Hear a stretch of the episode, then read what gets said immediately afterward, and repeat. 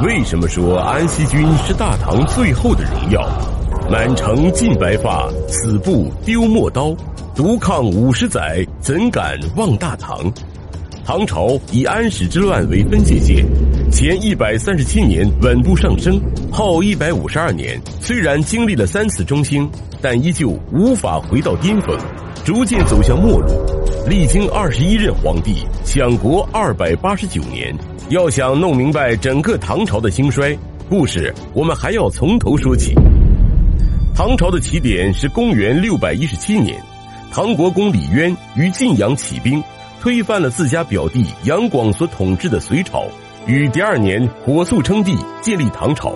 称帝后，李渊命其子李世民等人统兵，击败了陇西的李轨，消灭了西秦的薛举父子。拳打刘武周、宋金刚，脚踢夏王窦建德，破降洛阳王世充之后，又平定了各地的农民起义，完成了全国的统一大业。公元六百二十六年，玄武门之变爆发，李渊被迫传位于李世民，退称太上皇。唐太宗李世民在位期间，对内虚心纳谏，与民休养生息，开创了贞观之治；对外开疆拓土，设立安西四镇。获得天可汗的尊号，奠定了唐朝后期一百多年的盛世基础。但这时，唐朝出现了第一个改变历史走向的女人，她就是武曌。唐太宗去世之后，太子李治不仅接收了他的江山，还接手了他的才人武媚娘。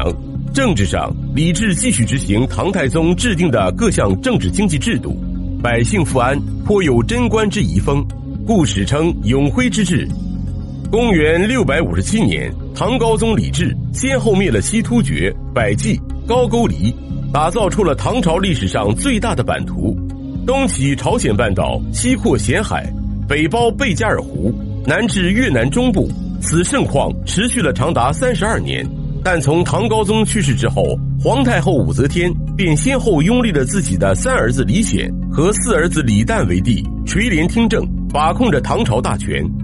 公元六百九十年，李旦迫于形势，只好上表请母后称帝，并请求赐武姓。自此，武则天称帝，改国号为周。后来，神龙政变爆发，武则天才被逼将皇位再次还给了李家。此时，老四李旦推辞掉了皇位和皇太帝的册封，老三李显再次登基称帝。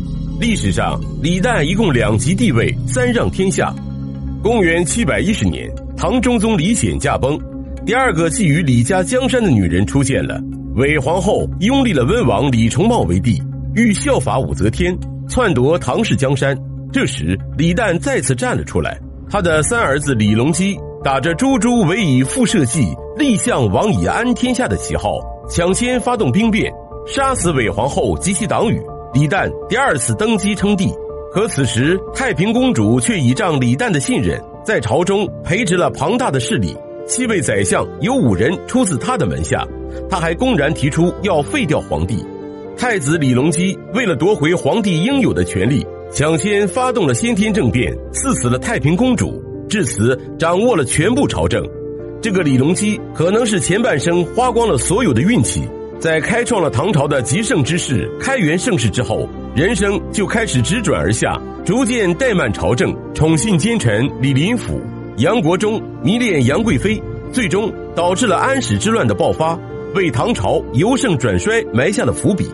这个安史之乱，简单点来说，就是当时的唐朝小人当道，一个出生在西域叫安禄山的马屁精和他的发小史思明，通过贿赂李林甫这样的奸臣，做了管控地方精锐部队的节度使。后来干脆直接认了比自己小十六岁的杨贵妃为干妈，竭尽自己所能讨好杨贵妃。朝廷和后宫都有人的安禄山，一下成了唐玄宗眼前的大红人，直接掌管了平卢、范阳和河东三个地方的节度使。这手握重兵之后的安禄山，就开始想得到更大的权力。于是，在公元七百五十五年，安禄山以诛杀宰相杨国忠为名，悍然发动了安史之乱。一路势如破竹，攻破两京，建立了伪燕政权。因为发动这场叛乱的指挥官以安禄山与史思明为主，所以史称安史之乱。安史之乱的爆发，也让唐朝的第八位皇帝唐肃宗李亨成为了第一个在京师以外登基的皇帝。公元七百五十七年，郭子仪与李光弼等将领讨伐安史叛军，收复长安与洛阳。经过八年的斗争，终于在唐代宗李煜时期平定了叛乱。长达八年的安史之乱，使唐朝损失了三十万的精锐部队，人口大量丧失。东有藩镇割据，西有吐蕃侵扰，北有回纥勒索，经济重心南移，边疆不稳。自此，唐朝元气大伤，由盛转衰。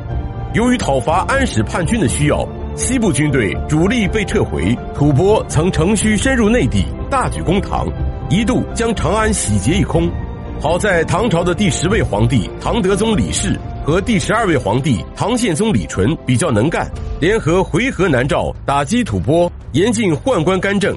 至公元八百一十九年，收复了淄青十二州，结束了自唐代宗以来藩镇跋扈的局面，开创了元和中兴，使唐朝在安史之乱后得到了第一次回血。但唐宪宗晚年迷信方士求长生。最终被宦官害死，唐朝后继无人。唐穆宗李恒、唐敬宗李湛、唐文宗李昂均昏庸无能，致使得和硕三镇再度叛乱，唐朝国力继续衰落。直到公元八百四十年，唐朝第十六位皇帝唐武宗李炎登基后，倚重宰相李德裕澄清史志，大力发展经济，削弱宦官、藩镇和僧侣地主的势力，击败回鹘，保卫了北疆的安定。使唐朝一度呈现出中兴的局面，史称会昌中兴，唐朝获得了第二次回血。只可惜唐武宗长期服食长生丹药，年仅三十三岁便英年早逝，膝下无子。唐武宗死后，唐宣宗李忱在宦官的拥立下登基称帝，继位后，唐玄宗对内勤于政事，整顿史治，为死于甘露之变中的百官昭雪；对外击败吐蕃，安定塞北。平定安南，并接纳了归唐的和黄，设置归义军，使唐朝得到了第三次回血。可天意弄人，这个唐玄宗同样因长期服用长生药而中毒死亡。此后，唐朝的四位皇帝虽苦苦挣扎，可衰败的局势已经不可逆转。公元八百七十八年爆发的黄巢起义，彻底破坏了唐朝统治的根基。公元九百零七年，藩镇将领朱温篡唐，唐朝覆灭。喜欢的小伙伴，请点击加关注，下期带你一口气看完五代十国。